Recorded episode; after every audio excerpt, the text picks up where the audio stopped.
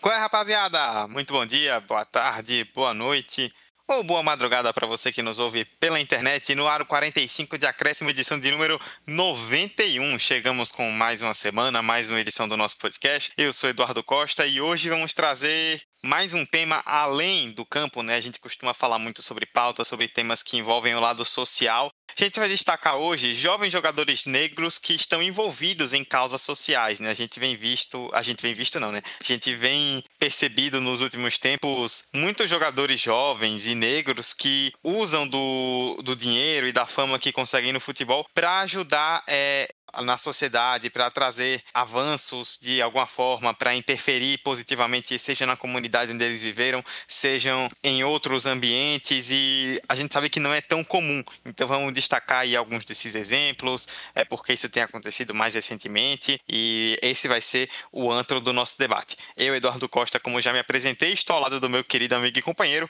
Emerson Esteves. Tudo bom, bicho? Irmão, você lembra de onde você vem? E quando você chega lá, o que você tem vai voltar para onde você vem? É isso, com essa frase de Jonga, de Bença, do álbum Ladrão, eu abro minha participação nesse episódio 91, porque eu acho que essa frase resume muita coisa que a gente vai, vai conversar hoje nesse episódio. E eu acho que esse episódio é muito sobre um buto, sabe? Sobre solidariedade, sobre exatamente lembrar de onde você veio e fazer com que o que você tem hoje volte para onde o lugar que você veio. Então, esse episódio vai ser muito bom, velho. E, e é bom que a gente traga pautas que envolvam é, negritude associada a coisas positivas. E essa é mais uma pauta que a gente se propõe a fazer isso. Enfim, hoje estou sozinho, né? Só, sozinho não, jamais estou sozinho. Estou ao lado do Dudu e de, enfim, todos vocês que estão ouvindo a gente. E é isso, essa pauta promete. Vamos que vamos. Muito bem iniciado o episódio por Emerson, então roda a vinheta que vem muito debate legal por aí. Pra perna esquerda, Neymar levantou! Sérgio Roberto! Minha Nossa Senhora! O impossível aconteceu, meu Deus do céu! Hernani cruzou para Paulinho, entrou na área. Vai fazendo o domínio da bola, fez. Botou no terreno, parou, prendeu, driblou o back, rolou para trás. O Hernani, por Enis, emendou a guarda, é campeão! Pirlo, Pirlo, ancora Pirlo, di tetto, tiro, gol! O James Milner na linha de fundo, cruzou na segunda trave. Olha o gol do Lovren! Gol! Que é sua, Tafarel. Partiu, bateu! Acabou! Acabou!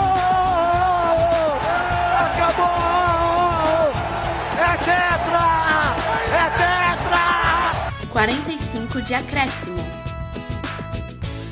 Vamos lá, a gente decidiu na pauta, né, começar listando alguns jogadores, algumas ações que eles tiveram e passar algum tempo do episódio destacando quais ações foram essas, discutindo tudo isso que foi feito. E o principal gancho, talvez, do que nós vimos recentemente foi em relação ao Marcus Rashford, jogador inglês, atacante do Manchester United, camisa 10 do Manchester United, que é um posto muito forte na Inglaterra. E ele, Emerson, aproveitou esse período de pandemia, né, na quarentena, com muitas pessoas passando fome, e utilizou da, da fama e de todo o dinheiro que construiu na sua curta carreira até agora como jogador para ajudar pessoas mais pobres. A gente pode começar então destacando o que foi que fez o Rashford durante a pandemia. É isso, Dudu. E para falar de Rashford, que foi talvez a figura mais emblemática nesse ano de 2020 em relação a jogadores que enfim, se doaram em causas sociais, Uh, Rashford é um cara de 23 anos, ele é britânico, natural de Manchester,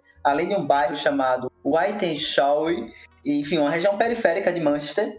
Esse ano ele ganhou notoriedade justamente por seus posicionamentos sociais e que inclusive pressionou o parlamento lá britânico uh, eh, para votar algumas emendas. Então, o, o que o Rashford eh, ele exigia, na verdade, é que o governo britânico, o governo inglês, ele continuasse distribuindo vale-refeição ali para as famílias em situação de vulnerabilidade mesmo, né? Após o tempo determinado antes. Porque qual era o prazo? Antes, o, os vouchers, né, como eles chamam lá, é, seriam entregues até uh, antes das férias escolares lá da, da, Inglaterra. E um dos pedidos do, do Rashford é que se estendesse durante as férias, porque muitas crianças, muitas famílias dependiam bastante da, da comida, do alimento das escolas para sobreviverem mesmo. Então, é uma situação de calamidade, isso uh, o Rashford ele escreve uma carta pública e, e divulga toda essa situação, exigindo que o governo inglês ele revise essa legislação que uh, prevê apenas uh, assistência para essas famílias mais, mais carentes até antes das férias. E ele queria que se estendesse até as férias. Então, ali por volta do meados do ano, em junho mais ou menos, ele divulga essa carta e, enfim, expõe, ele tem essa origem humilde, ele coloca nessa carta toda essa situação, que ele sabe o que é, é, é não ter um alimento dentro de casa, e ele entende que é dever do governo prover essa assistência. Então, um, para um cara de 22 anos estar ali já batendo de frente com o governo britânico, exigindo medidas, lembrando que durante uma pandemia, que, enfim, isso acabou é, expondo ainda mais as desigualdades sociais em diversos países, na Inglaterra isso não foi diferente. Então, basicamente foi isso. Só que aí, Dudu, a gente sabe, né? Uh, o governo ele acabou negando, né? Inicialmente, o governo acabou é, não acatando as exigências que o Rashford fez e chegaram a fazer uma sessão ordinária, enfim, no, no não é plenário não, como é o parlamento inglês? Parlamento. Isso. Só que ele perdeu. É isso. Acho que a princípio a gente tem que pontuar isso. É, até esse momento ele divulga a carta, ele exige que é, assistência às famílias ali carentes da Inglaterra se, se estenda até as férias, só que ele perde. Eu acho que isso que a gente tem que ter em mente agora para pensar o que acontece depois de junho e toda uma mobilização que acontece na internet muito por conta do Rashford. Exatamente, né? Ele acabou perdendo esse o, o, pedido em relação ao, feito em relação ao governo foi negado e aí aconteceu que outros políticos, né, até, até de bem alinhados ao primeiro-ministro Boris Johnson, mas também principalmente de oposição, celebridades e a opinião pública como um todo, né, todo mundo deu uma pressionada no governo para liderar essa campanha, né, para ajudar a tocar para frente a campanha. O Rashford chegou a escrever um artigo na revista The Times pedindo novamente que o governo ajudasse, né, que o governo realmente fizesse alguma coisa nesse sentido. E teve uma declaração dele que você destacou aqui, Emerson, que é muito legal. Ele falou o seguinte, se referindo ao jogo contra o PSG na última Champions League, onde ele fez o gol da vitória, que classificou o United para as quartas de final. Ele disse o seguinte: as pessoas me perguntam como foi marcar o pênalti decisivo contra o PSG que os eliminou da Liga dos Campeões na última temporada. Minha resposta é sempre a mesma: vencemos o torneio? A sensação que tenho é exatamente a mesma agora. Ou seja, aquela coisa, né, de que ah, a gente está se mobilizando, mas o governo não presta atenção. Tipo, não adianta a gente fazer isso se o governo não vai nos ajudar. E aí, depois de muitos protestos, o governo realmente decidiu ajudar, né? O Boris Johnson anunciou que o auxílio continuaria sendo distribuído durante o período de férias de verão, lá no Reino Unido, o que representaria um total de 120 milhões de libras, que na cotação atual dá 772 milhões de reais. São muitos milhões, já diria o outro. E ele também ajudou a arrecadar 20 milhões de libras para o Fair Share, que é uma instituição de caridade destinada a aliviar a pobreza alimentar, a fome no caso, durante a pandemia. E aí uma coisa bem interessante que a gente pode falar até para fechar o Rashford é que ele foi condecorado por conta disso com a medalha de Ordem do Império Britânico, que é uma das honrarias concedidas no Reino Unido a pessoas que têm algum tipo de trabalho em relação à sociedade. E ele recebeu essa medalha do Império Britânico, curiosamente de um governo que inicialmente havia rejeitado o seu pedido. E a gente vai tocar sobre isso mais na frente, né? Mas é, foi o que você falou, né, Emerson? Ele teve que bater de frente durante uma pandemia e bateu de frente não só com a pandemia, mas também contra um governo que inicialmente não, não só não ajudou, mas durante muito tempo negou a gravidade disso tudo. E isso torna o que ele fez muito maior do que parece ser simplesmente no papel. Né? Esse caso do Rashford, eu acho que ele é muito emblemático, porque ele foi um dos poucos assim que eu presenciei que conseguiu mobilizar tanto uma opinião pública, tanto a sociedade civil como um todo. É, isso aqui inclui celebridades, figuras públicas, é, enfim, artistas. O que eu vi de cantor, DJ, que, enfim, tem pouco engajamento assim com o futebol, quando fala com esporte, mas quando o, Rashford utiliza dele enquanto uma pessoa de poder social, uma pessoa com uma figuração política para pressionar o governo, eu acho de uma grandeza assim absurda e inclusive para a pesquisa aqui, uma notícia muito recente é que no dia 8 agora, no dia 8, nessa, no último domingo, pós-jogo contra o Everton, o, o, Boris Johnson lá deu um telefone, um telefonema lá pro, pro Rashford, né? Ele mandou um zap para ele avisando, olha, as medidas que você exigiu, enfim, que foram sugeridas pela sociedade civil, vão ser acatadas. A gente vai incluir a, a, as refeições, a todo o alimento para as crianças durante as férias escolares. E essas medidas que giram ali em torno de 188 milhões de euros, eles vai contribuir com, com, com a sociedade até o fim de março, o que pelo menos ali destina 80% para ajudar as famílias com despesas em alimentação e outras, e outras necessidades. Então, é muito interessante, eu pelo menos, a, cada post agora que, que eu via falando sobre o Rashford, foi muito bom ver a cara dele estampadas, assim, jornais de política, de, lá, de economia, de variedades. Não apenas falando do futebol dele dentro de campo, que ele é um jogador muito decisivo para o Manchester United, inclusive, mas por essa ligação social mesmo, né? Aquela noção. Ele, ele fala abertamente sobre o passado dele, de onde ele vem, que ele entende que, mano, só porque eu tô aqui hoje, bem de vida, não quer dizer que as pessoas com que é, não passam fome hoje em dia, sabe? Ter essa noção social é muito importante.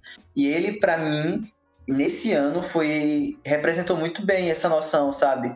Eu não sei você, Dudu, mas acho que eu me surpreendi bastante com o Rashford, tanto que eu não sou muito nada chegado com o time dele, mas ele ganhou um respeito muito grande de mim, sabe? Muito grande, que se parar um jogo e o Manchester jogando, eu vou torcer pelo Rashford enquanto um cidadão, enquanto um atleta, enquanto um profissional, sabe? Você vai torcer pro United ou pro Rashford? Pro Rashford. não fosse, não fosse. Tudo não... bem, me incluo. Mas é isso, sabe? Uma, é, é, isso é algo muito interessante de ver, né? Como ações sociais de determinados jogadores, eles fazem esses mesmos atletas serem admirados por vários torcedores, né? Isso vai muito além de uma questão clubista, de porque o cara joga no Manchester United e não sei o quê. É, todas as torcidas passam a admirar, pelo menos quem tem o um mínimo de consciência social passa a admirar o que a pessoa faz, porque é uma ação que vai muito além do campo, né? Que ajuda diretamente a vida das pessoas, né? Muitas pessoas que às vezes mal sabem quem é o Rashford, mal acompanham o futebol, às vezes não gostam, mas que são agraciadas por isso, né? O Rashford recentemente publicou numa rede social que a ajuda que o Boris Johnson ofereceu a ele vai ajudar, a ajuda vai ajudar, é ótimo, né? É 1,7 milhões de crianças no próximo ano. Ou seja, são quase 2 milhões de vidas que vão ser diretamente afetadas de forma positiva por isso. E a gente só tem como agradecer ao que ele fez e parabenizar, porque não é todo mundo que faz isso e ainda mais um jogador tão jovem, né? Ele tem 22 anos, 22 para 23 anos, camisa 10 do United. Então, é, ele realmente entendeu o peso do que, do que ele tem, do que ele faz. É, a gente segue então para mais um caso da Premier League do futebol inglês, mas de um jogador brasileiro, que é o Richarlison. E Emerson Richarlison, ele é um cara que é, muita gente fala, né? Quem acompanha ele não só pessoalmente, mas também nas redes sociais e tudo mais, fala o quanto o Richarlison parece ser um cara muito legal, gente fina, que conversa com todo mundo, é super tranquilo. Mas além disso, ele toma, ele tem ações beneficentes e também posicionamentos é, em vários sentidos que fazem a nossa admiração crescer por ele, porque é um jogador que. Outro jogador, assim como a gente citou o Rashford, que entende de onde veio, entende o, o seu poder e usa isso de forma positiva. Bicho, é, se alguém não gosta de Richarlison, boa pessoa não é, sabe? E eu falo isso num local aqui que ele joga num rival meu, sabe? Mas o cara, eu acho que ele tem. Não é nem dom, mas ele consegue muito bem falar sobre algumas causas sociais, participar de algumas causas sociais sem soar algo montado, sabe? Forçado e publicidade. Eu acho que ele é muito autêntico da forma como ele se comunica com as pessoas. E isso, tanto falando sobre questões de gênero e sexualidade, quanto o próprio racismo, mas é uma, uma, uma postura que eu, eu, sempre espero do Richarlison é de não se calar, sabe? Eu sempre. É, ele, na verdade, tem se provado ser muito essa pessoa de batalha duro para chegar até onde eu cheguei. Uh, não vou esquecer de onde eu vim, né? Vou até pegar aqui uma aspas sobre o que ele falou, isso para o site do Everton, né? O clube com o qual ele joga na Premier League. É, ele falou o seguinte após receber um prêmio é, da PFA, né? Que é a, a Associação de Jogadores Profissionais da Inglaterra, que é a Community Champion. E aí ele falou o seguinte: Estou muito orgulhoso de receber esse reconhecimento. Desde o início da minha carreira, propus emprestar minha voz a causas realmente importantes para mim e para minha comunidade. Todos nós que jogamos nas principais ligas e temos algum espaço na mídia, temos uma grande responsabilidade social. Isso não pode ser apenas palavras. Precisamos agir cada vez mais para ajudar e tentar mudar a realidade das pessoas. Lembrando que ele eh, desenvolve algumas uh, atividades ali de beneficentes junto ao clube, enfim, para a comunidade ali de, de Liverpool. E além disso, ele lembra muito bem de onde ele veio, né? O Richarlison ele é natural de Nova Venécia, uma cidade ali do Espírito Santo. E em 2019, em 2020, na verdade, no início de 2020, no início da pandemia, na verdade, ele distribuiu 500 cestas básicas na cidade. Então, ele também tem esse, essa, esse senso ali de social, esse, essa consciência social de eu cheguei até onde eu cheguei. Porém, eu não vou esquecer de onde eu vim, eu vou retribuir e vou devolver isso para onde eu para onde eu vim. E eu acho que o lance maior do Richarlison é esse. Ele tem muito carisma, ele é um jogador carismático. É, é, é muito engraçado ver ele interagir nas redes sociais. Eu acho ele muito espontâneo, às vezes, até demais. Eles falam muita coisa ali, eu acho que precisa às vezes de um assessor pra. Enfim, amigo, fica aqui caladinho. É, é verdade. É, é, é isso mesmo. Mas no que tange assuntos sociais, eu acho ele um grande exemplo, sabe? É isso que chama muita atenção em relação ao Richarlison, que ele é um cara muito carismático, né? Ele sabe se comunicar com o público. Ele tá um dia fazendo um posicionamento importante sobre algum tema sensível da sociedade, outro dia tá divulgando um assunto social, no outro dia ele tá lá falando do Big Brother. Esse é Richarlison. Pois é, teve, eu lembro de um dia, cara, que ele publicou alguma coisa perguntando para os torcedores, né, como eles estavam. E a galera começou a responder, os torcedores do Everton, e ele foi respondendo todo mundo. Ele passou o dia respondendo a galera no Twitter. E esse é o Richarlison, né, que, que você falou. Ele é um cara que se posiciona muito e que ele gosta de agir, né? E ele, uma coisa que eu percebo também é que ele é uma pessoa muito humilde, no sentido de que ele tem essas ações sociais que ajudam várias e várias pessoas. Você falou aí, né, 500 cestas básicas que ele cedeu para a sua cidade no Espírito Santo. E ele não é um cara que faz muito alarde, né? Óbvio que ele divulga, porque é uma ação dele. Mas ele não é um cara que fica falando o tempo todo, que doou não sei o quê, que fez isso, que fez aquilo. O importante é ajudar. Inclusive, Dudu, eu acho que essa é uma característica que se assemelha com todos que a gente vai falar hoje aqui. Eles não utilizam essa ação social, esse senso de solidariedade para autopromoção. Não espere que o Richarlison vá a público falando, ah, dois quem cesta básica, olha como eu sou um cara legal, olha como eu não erro. Eu acho que não é, não é muito por aí. Esses jogadores, eles como passaram por situações de origem humilde, de uma certa carência, assim, de, de oportunidades e de bens materiais também, eles entendem uma noção verdadeira da coisa, sabe? Então não tem isso de usar como um palanque social e de autopromoção. E o Richarlison é muito essa figura. Inclusive, enquanto você falava aí da, de como ele se posiciona no Twitter, eu lembrei dia desse que eu segui ele no Twitter justamente por isso, sabe? Eu via que ele se posicionava, eu lia que ele tirava uma piada aqui, outra ali. E aí teve uma vez que tava sorteando uma camisa do Everton, aí pedia pra uma camisa do Everton dele, e aí pediam pra seguir a página dele e uma página do Everton.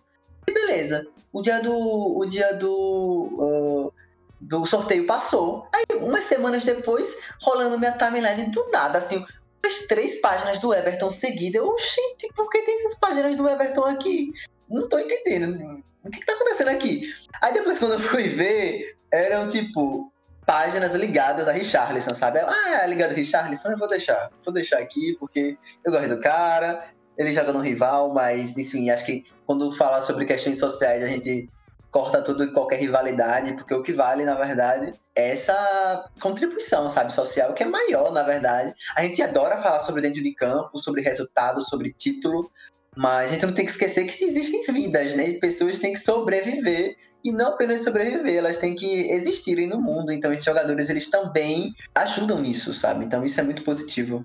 Outro cara que tem origens bastante humildes e que ajuda diretamente nesse sentido a sua comunidade de onde ele veio é outro jogador da Premier League, também na cidade de Liverpool, mas agora trocando para o lado vermelho, o Sadio Mané, senegalês, um dos melhores atacantes do mundo, camisa 10 do Liverpool, que é de Sediou, né, que é uma cidadezinha de 24 mil habitantes no interior de Senegal, ali próximo à fronteira com Guiné-Bissau. E ele tem vários projetos sociais na sua terra, né? E aí, Emerson, você que é um grande fã por N motivos do nosso queridíssimo Mané, vou deixar que você discorra com paixão sobre este jogador. Nesse momento, anuncio nossa campanha conjunta com a Roberta sobre Melhor do Mundo. Opa, pera, não, tô brincando. É, mas, velho, eu sou muito fã do Mané porque você não vai ver ele fazendo nenhum alarde com roupa que ele comprou e, enfim, tá exibindo, com carros chiques, com, enfim, viagens. Você não vai ver o nome dele ligado a nenhuma polêmica. Eu, pelo menos, eu nunca vi, desde que eu acompanho o Mané, faz quatro, cinco anos, sei lá. E ele é um jogador muito pés no chão, sabe? Ele é, tem muito aquele senso de Ubuntu que eu falei lá no início, sabe?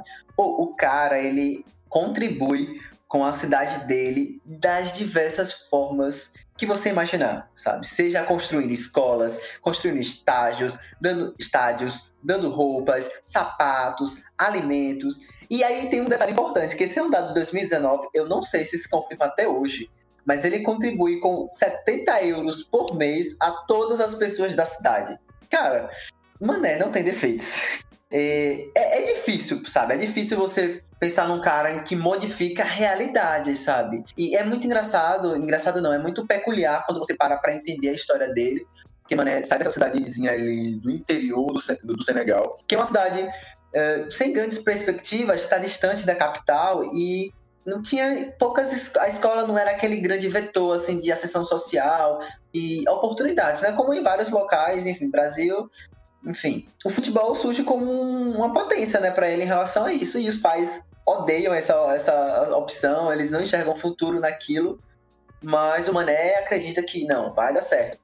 E aí, usando esse passo, ele continua com essa ideia em mente, depois ele, enfim, ele foge de casa, vai para outra cidade e tudo mais, tudo para continuar trilhando o caminho do futebol, até o momento que os pais ali meio que aceitam. E, aí tem um detalhe importante aqui, que o pai dele ele morre quando ele era muito criança e não tinha um hospital, sabe, na vila em que ele morava. E isso marcou muito ele, porque talvez se o hospital fosse mais próximo, não tivesse que viajar muito tempo para o local que era o hospital da cidade, enfim, o pai teria sobrevivido. Então, isso é algo que marca muito ele. Eu vou até dar um aspas aqui sobre algo que ele falou para um jornal britânico, se eu não estou enganado, porque eu acho muito intenso e, e, significativo o que ele faz com que o futebol se torne para ele, para a família dele, para a cidade dele, para o país dele, Senegal, na África. Então, tem uma série de, de, de camadas, né, na verdade, que, de significações que o Mané traz. Ele falou o seguinte: um dos meus objetivos é ajudar as pessoas do lugar onde vim. Há muitos projetos a caminho. Com o tempo, acho que esses projetos terão forma e no futuro veremos outros garotos alcançando o que eu consegui. Não sou alguém que gosta de festas ou que viaja muito. Quando não estou jogando, prefiro descansar com os meus amigos e minha família. Durante os feriados, eu sempre volto à minha vila para ficar com a minha família e meus amigos de infância. E é muito. Eu admiro muito o Mané porque ele, ele leva o status de jogador de futebol para algo muito próximo de realidade, sabe? Porque a gente vê, sei lá, eu não sei se você pensa isso, Dudu, mas imagina um jogador de futebol uh, com seu jatinho, com enfim, seu, seu, sua cobertura, com seu iate, luxando, enfim, enfim, enfim, enfim. E eu acho que o Mané vai para uma outra abordagem, sabe? Uma abordagem pés no chão, abordagem quero modificar vidas, eu quero construir vidas, né? Quero dar sonhos para essas pessoas. Isso que ele fala aí de que outras pessoas também possam, né, alcançarem o que ele alcançou. Então, eu poderia falar o dia todo sobre Sadio Mané, o quanto eu admiro esse homem, entendeu? E Roberta também, eu sei que Roberta, nesse momento que tá ouvindo esse podcast, está tecendo milhões de elogios e adjetivos pro Mané. Mas, Dudu, o cara é, é genial, pô. É, o trabalho social que ele desempenha no Senegal e na cidade dele é, tipo, absurdo.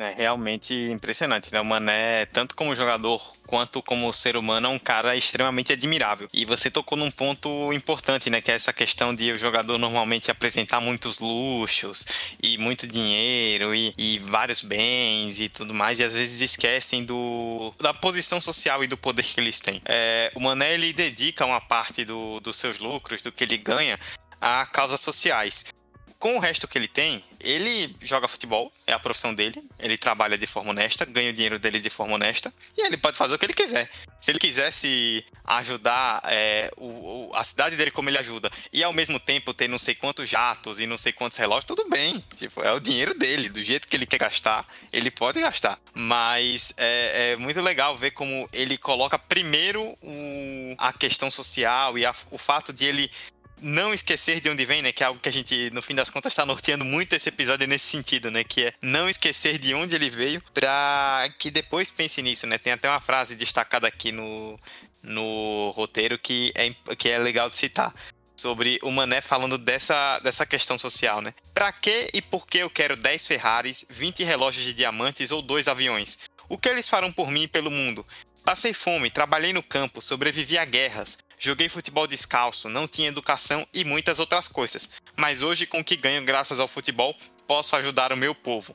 Isso resume muito como pensa o Mané, né? Que é um cara que evita esses luxos, evita essas esbanjar demais, né? Que é uma coisa que a gente tocou também no caso do Richarlison, que é um cara que ele tá muito mais preocupado em fazer o dele trabalhar, no caso, jogar futebol, fazer seus gols, ser um ídolo do clube e de ajudar as pessoas próximas do que pensar em outras coisas que às vezes acaba levando os jogadores, né? E assim, Dudu, é, você até falou isso. O problema não é o luxo, não, velho. Eu acho que se você ganhar seu dinheiro de forma honesta, você pode gastar ele da forma como bem entender e bem te satisfazer. Esse não é o ponto, sabe? Eu acho que você pode sim. E se eu ganhasse bastante dinheiro, se fosse um jogador que ganhasse milhões de libras, de euros por mês, eu também esbanjaria. Mas o, o sentido aqui fundamental é esse, pô. Não esquecer de onde tu veio. Porque eu acho que muito do que a gente está discutindo, enfim, essas relações é, sociais que a gente está abordando, passa muito por filosofias africanas que fala, cara, se você chega no, no poder lá no alto e você não lembra as pessoas que estão com você, você não chegou a lugar nenhum, sabe? É, ao mesmo tempo que se eu chego, eu sou um dos meus e eu chego lá, todo mundo chega, sabe? Então, essa visão de mundo de, de comunidade mesmo, de pertencimento, de grupo, que eu acho que o Mané tem, assim, níveis estratosféricos, sabe, assim, uma sensibilidade mesmo de quem, querendo ou não, só passou por isso, sabes, entende?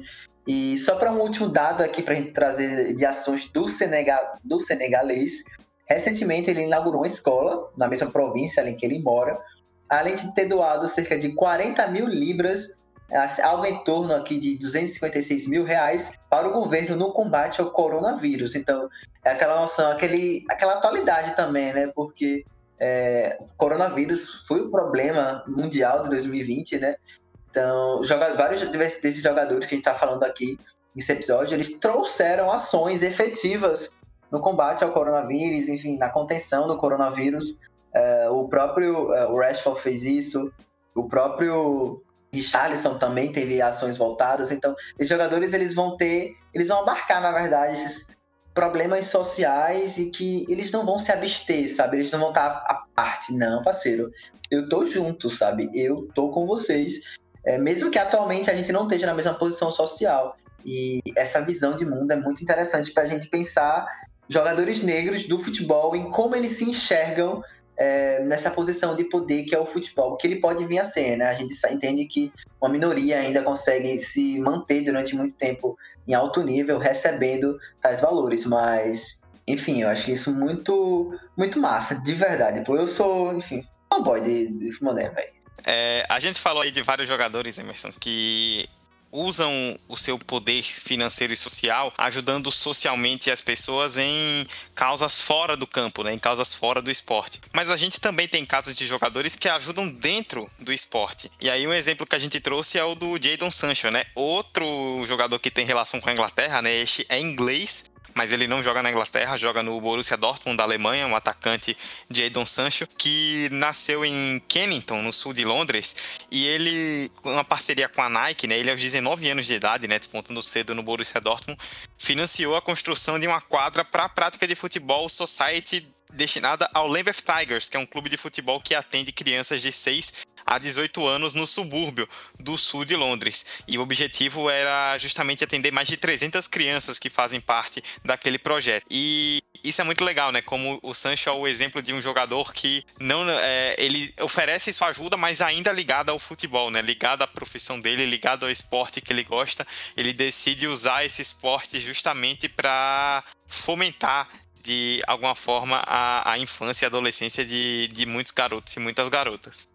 E se pensar bem, talvez Sancho seja o jogador mais midiático que a gente está discutindo aqui hoje.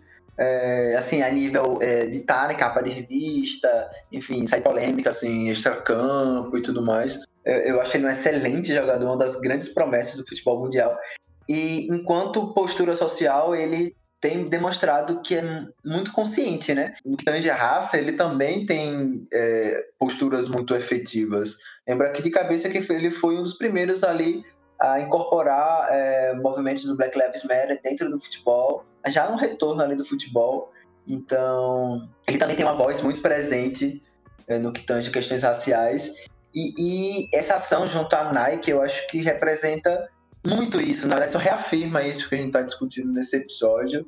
É um cara que sai do subúrbio de Londres, ele consegue é, despontar só na Alemanha, ainda com 19 anos, enfim, desejado por diversos clubes do futebol, mas isso de alguma forma não, de forma nenhuma impactou a, isso de nenhuma forma impactou o jeito com que ele enxerga uh, uh, as coisas, sabe? Então essa parceria com a Nike, ela, ela é muito significativa sobre isso, sabe? E, e, e direciona, na verdade, para crianças e adolescentes terem no futebol uma possibilidade, né? No futebol, no futsal, enfim, no esporte, uma forma de ascensão social, uma forma de até é, de aprendizado, porque querendo ou não, o futebol e, e, enfim, o esporte no geral ele ajuda muito a educar, a criar crianças e adolescentes disciplinados, enfim, e já induzir a potência que os jogadores podem ser, né? Então, é um projeto muito massa. Vou até destacar mais um, uma fala de um jogador. Ele só foi uma entrevista que ele deu para o site Versus. Ele falou o seguinte: aspas. Crescer em Kennington me fez ser quem eu sou hoje. Devo muito ao sul de Londres para moldar a maneira como jogo. Eu espero que o local faça as crianças se sentirem mais confiantes para construir suas próprias histórias dentro do futebol e seguir meus passos a quadra é apenas o ponto de partida. Isso é muito importante o que ele fala no final. A quadra é apenas o ponto de partida, ela não é o fim. Essa não pode ser o fim, sabe? Ela é, é o gatilho inicial para mudança de vida, mas não necessariamente é o fim ali. Então, é outro jogador engajado em causas sociais, outro jogador que demonstra ter uma consciência muito grande de suas ações e do local qual ele ocupa. Cabe perfeitamente aqui nesse episódio para a gente ressaltar o quanto o Jadon Sancho tem, tem se posicionado e de forma muito positiva.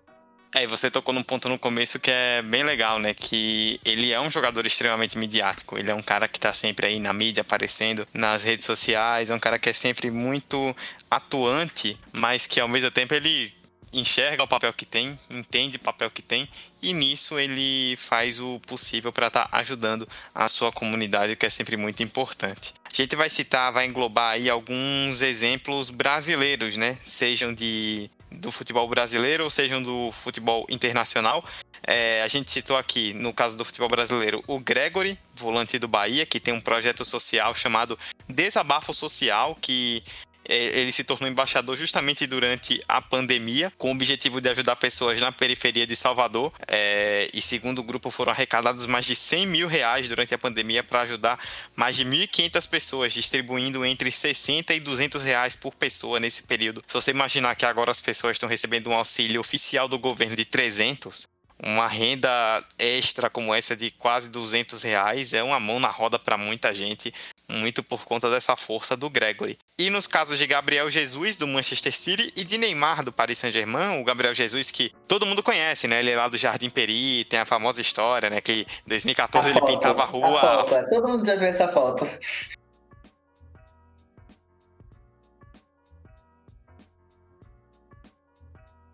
Até coach, eu acho que já usou essa foto para utilizar como exemplo meritocrático. Com certeza, com certeza.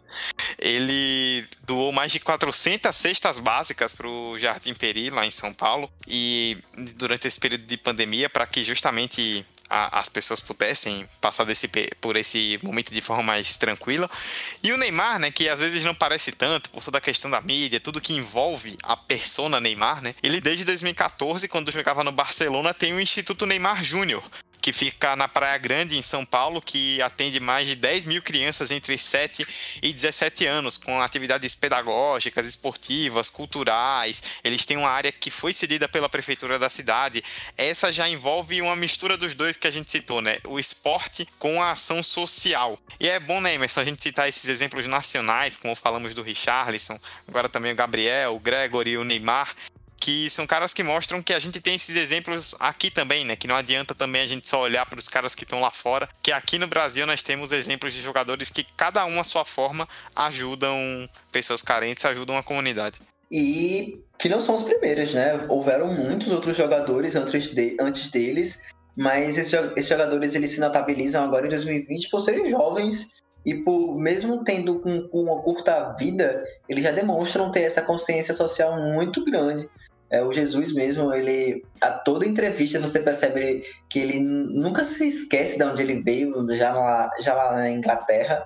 E o Jardim Peri sempre está, enfim, na forma como ele enxerga o mundo, vê o mundo e pensa a, o futebol também. E é muito positivo a gente ver que tem bons exemplos aqui, sabe? Tem exemplos é, de jogadores brasileiros que estão modificando vidas, estão utilizando o espaço, a voz que eles possuem, a voz é, é, voz é, voz é poder, viu, gente? Nunca se enganem, você tem uma voz em que você possa modificar vidas e histórias. É um, um espaço de privilégio de poder. E que, e que esses jogadores, mesmo que com muita batalha, muita batalha, muita dificuldade, eles conquistaram. E, eles, e uma outra coisa importante, eles não usam discursos meritocráticos, sabe? Não, porque eu consegui, vocês conseguem, é, vão isso, acabou. Não vou ajudar ninguém, não, vocês conseguem, eu consegui. E eles se fora mais uma noção social mesmo da situação, sabe? Não o, o, o, benefício e o crescimento individual. Você pode ser que nem eu, não, pô. A gente, a gente, eu vou tentar ajudar vocês para que vocês sejam quem vocês quiserem, sabe? Vocês podem ser jogadores, vocês podem ser em qualquer profissão que vocês imaginarem, mas é só imaginar a possibilidade, sabe? Que é uma coisa que eles batalharam muito para conseguir. Muitos desses jogadores, como a gente já falou em diversos episódios aqui no 45 de acréscimo, eles têm uma origem humilde, né? Eles têm um, uma origem com dificuldade, em que eles são a principal receita da família, querendo ou não, financeiramente, é o maior projeto da família. Então, isso tudo aqui está nesse, nesse balaio aqui que, que envolve essa questão social dos jogadores. E essa pauta ela surge justamente por isso, sabe? Para ressaltar que os guris mesmo sendo muito jovens, eles estão botando a mão na massa, sabe? Eles estão modificando vidas, eles estão, inclusive, modificando suas próprias vidas dessa, dessa forma. Então, e a gente tem um último exemplo, né, Dudu? Antes da gente encerrar, a gente vai falar sobre um último exemplo recente. E esse deu muito o que falar.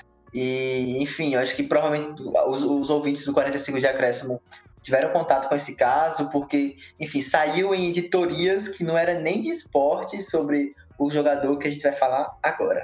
E esse não diz respeito exatamente a um caso de jogador que tem grandes projetos sociais, que investe muito dinheiro em ações, mas um cara que se posicionou de forma inesperada e de forma firme sobre um assunto que tomou a atenção aí nos últimos dias, que foi o Yuri, jogador do Atlético Goianiense. Vocês devem ter visto que durante o jogo contra o Internacional, né, no minuto de silêncio, ele estende a mão com um X desenhado na palma, que é um símbolo aí que é bastante conhecido da luta contra a violência contra a mulher, depois do que aconteceu recentemente com o caso da, da Mariana Ferrer, ou Ferrer, não vou lembrar exatamente como pronuncia, que vocês todos devem ter acompanhado, né? Não vou entrar em detalhes aqui porque não vale a pena, mas o Yuri se posicionou de forma muito forte e ele deu uma declaração muito forte para o UOL, falando o seguinte: o jogador de futebol vive no seu mundo, concentrado no seu trabalho, mas ele tem uma força muito grande que pode ser usada. O que a gente faz não pode permanecer apenas no nosso mundo profissional. Questões sociais despertam o debate. Quando o esportista fala sobre política, gera debate.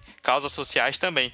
Por isso que muitas vezes fica mais fácil para o jogador apenas divulgar um produto. E isso toca Emerson não só nessa questão de como os jogadores se posicionam ou não se posicionam, mas tem algo muito importante, né, que muita gente lembrou. Ele divide equipe, ele divide time, no caso do Atlético Goianiense, com o Jean, um goleiro titular do time, um dos principais jogadores do time, que teve seus problemas com, com violência contra a sua esposa, né? Ele agrediu a esposa e tudo mais. Enquanto ele jogava no São Paulo, esse caso aconteceu nos Estados Unidos. E você precisa ter coragem, né? Não só para se posicionar, mas ainda se posicionar numa situação onde você tem um companheiro de time que é tão importante para a equipe e que tem histórico nesse sentido. E, cara, em relação ao Yuri, que foi uma, uma ação 100% dele. Ele já falou em entrevista que nem a esposa dele sabia, o clube não sabia, os colegas de, de equipe também não sabiam, todos ficaram muito surpresos no intervalo, foram perguntar para ele o que significa isso, até o juiz e a arbitragem, a equipe de, de arbitragem foi conversar com ele para ver o que significava, né? E todo mundo ficou muito surpreso quando, quando ele falou isso, porque, assim, não vou mentir pra você, eu também me surpreendi bastante positivamente, porque eu também não esperava, sabe? Eu acho que essas atitudes elas são tão escassas e tão pouco elas pouco acontecem e quando acontece a gente fica muito contente e ainda mais nesse contexto do Atlético Goianiense porque se eu não tô em, se não me falha a memória, o Atlético Goianiense foi uma das poucas equipes que não se posicionaram sobre o caso publicamente é, em relação ao caso da Mariana Ferra e tudo mais no Twitter e tinha um, tem um jogador no clube, né? Tinha, acho que ele já tá, ele já saiu, não foi Dudu? Ainda tá. Já tá? Ainda tá. Um jogador que ainda tá no clube, que, enfim, tem um histórico ali de, de violência contra a mulher. E, e ele, enfim, pouco se importou com esse cara e veio a público e falou, inclusive na entrevista ele falou o seguinte, olha, eu não vou entrar nos méritos, nos detalhes do caso do Jean. É, ele fala mais ou menos isso, mas isso não vai me impedir de, de falar e de fazer uma denúncia à, à, situação como um todo, né? A estrutura que é a violência contra a mulher, né?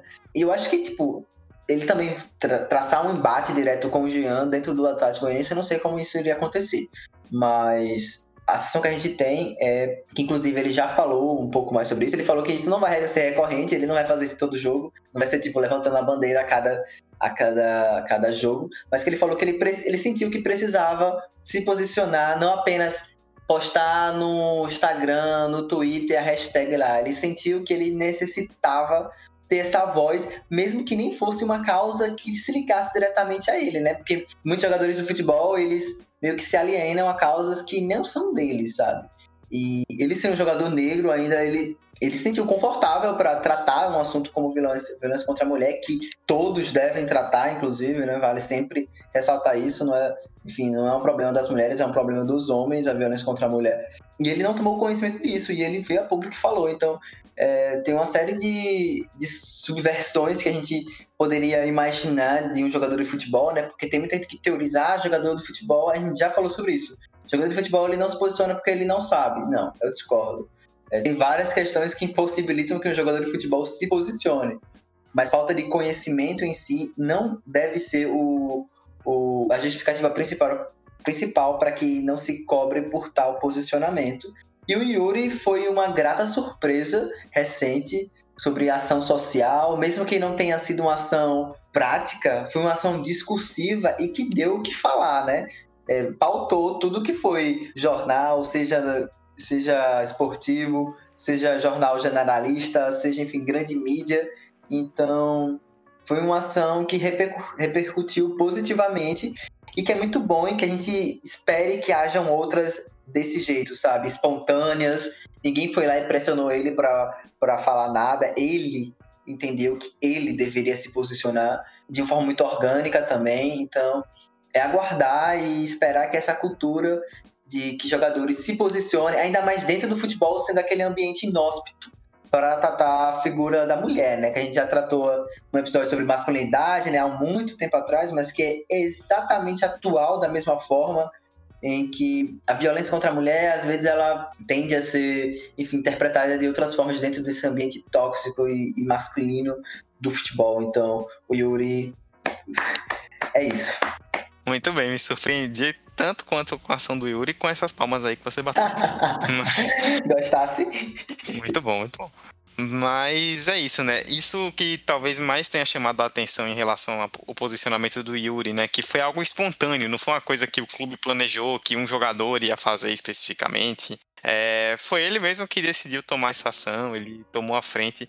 E isso é uma coisa que a gente tem notado, né? É, que a gente tem visto, né? Muitos jogadores, praticamente todos esses jogadores que nós citamos nesse episódio são jogadores jovens Então, não dá para dizer, como você mesmo disse quando nós discutimos essa pauta, não dá para dizer que é uma geração que está vindo diferente porque são alguns exemplos, é difícil generalizar, mas definitivamente são alguns jogadores aí mais jovens que estão mostrando mais consciência, que estão mostrando mais vontade de agir em várias situações e muitas vezes peitando governos, né, como no caso do Rashford, são ações que é, governos deveriam tomar, né, ações de cuidado público com as pessoas, que muitos governos acabam ignorando, mas que os jogadores eles percebem isso e o futebol é o esporte mais popular do mundo, né? Então esses caras, muitos deles, como nós falamos de Neymar, Rashford, Mané, Gabriel Jesus e Charleston Sancho, são estrelas mundiais. Então quando eles tomam essas ações, elas impactam diretamente nas comunidades deles, mas o mundo inteiro fica sabendo e repercute de forma positiva isso aí. E também modificar a forma como a gente enxerga esses jogadores, né? Eu acho que tem muito esse lance da gente poder enxergar também o jogador como uma voz atuante socialmente falando, sabe? Eu acho isso incrível, porque muita gente desacredita muito hum, da profissão do jogador enquanto uma modificadora de vidas, né? Modificador, um, um gente, na verdade, de modificação de vida. Além da questão da ascensão social por si só. Então, essa noção, novamente, de Ubuntu, isso é muito Ubuntu, sabe? De não esquecer de onde tu veio, é, permeia muito o que esses jogadores têm demonstrado e que a gente já aponta pra, também para novos caminhos, né? Porque são jogadores jovens, então eles tendem a amadurecer, tendem a, a evoluírem ainda mais. Então, a gente pode imaginar que também é, outros jogadores sejam influenciados por eles, assim como eles foram influenciados por outros jogadores, Didier Drogba, Cafu, enfim, uma série de jogadores que também desempenharam essas ações sociais antes dele, sabe? Fica uma, uma questão meio de legado, entende? E eu acho isso, sabe? Eu ia xingar nesse momento, mas eu não irei. Eu acho isso muito massa. É isso, massa define. É isso. Pois é, é muito massa pra gente se segurar nesse comentário. Mas é isso, né? É, algumas ações, certamente, alguns jogadores que vocês ouviram nesse episódio, é, vocês já conheciam essas histórias, outros talvez não soubessem. Então é importante para você ter conhecimento aí de jogadores que estão diretamente ligados e vinculados a isso, de jogadores que é, atuam dessa maneira no social, seja ligado ou não ao futebol. E a gente percebe que é uma geração de jogadores, né, no caso desses específicos que a gente citou, mas também tem outros, vários exemplos, que não vão deixar isso morrer. Que vão continuar no futebol, que vão continuar fazendo fama e fazendo dinheiro com o passar do tempo e que vão seguir nessa pegada, que vão seguir tocando no que lhes importa, porque isso vai além de uma situação de poder, né? É uma filosofia de vida. Quando você tem uma filosofia de vida, você segue isso durante o resto dos seus dias. Enquanto esses jogadores tiverem esse poder, tiverem nome, tiverem dinheiro, sem dúvida alguma, eles vão ajudar ainda muitas outras pessoas.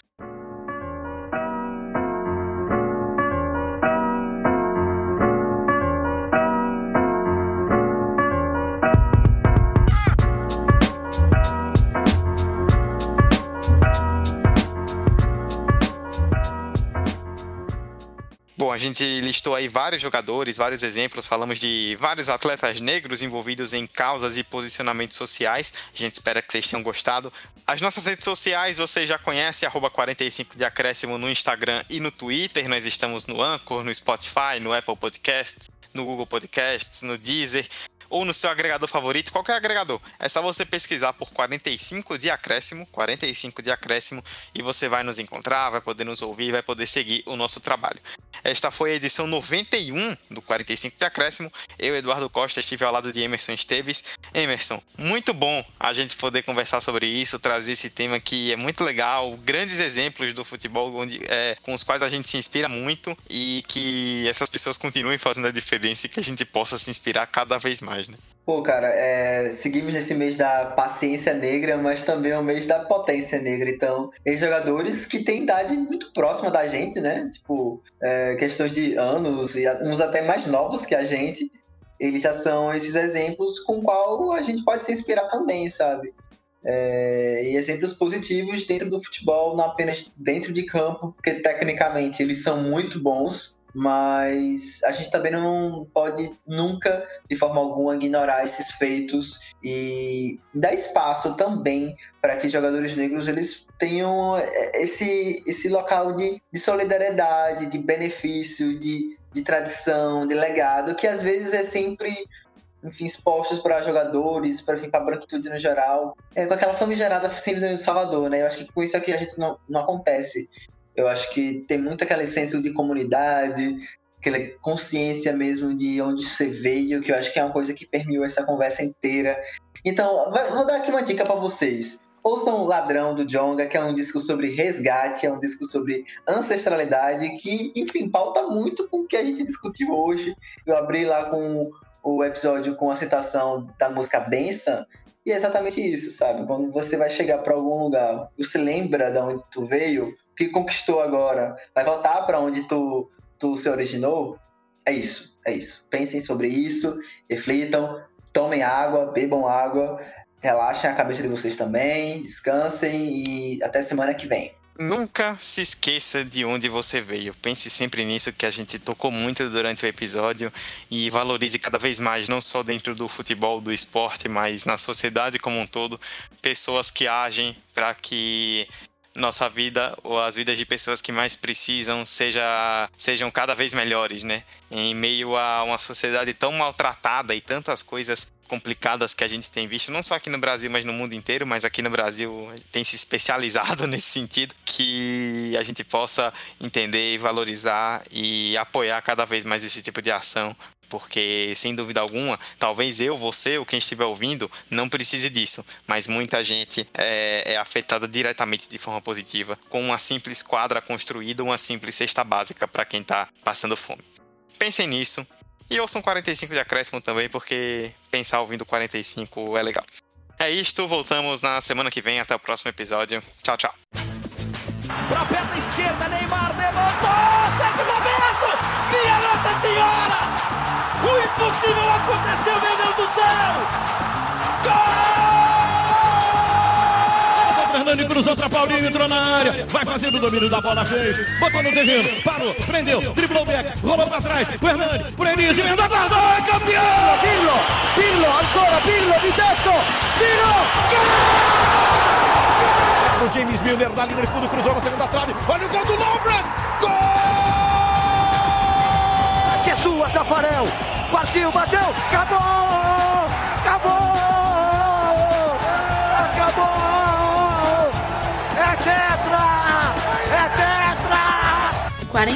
45 de acréscimo.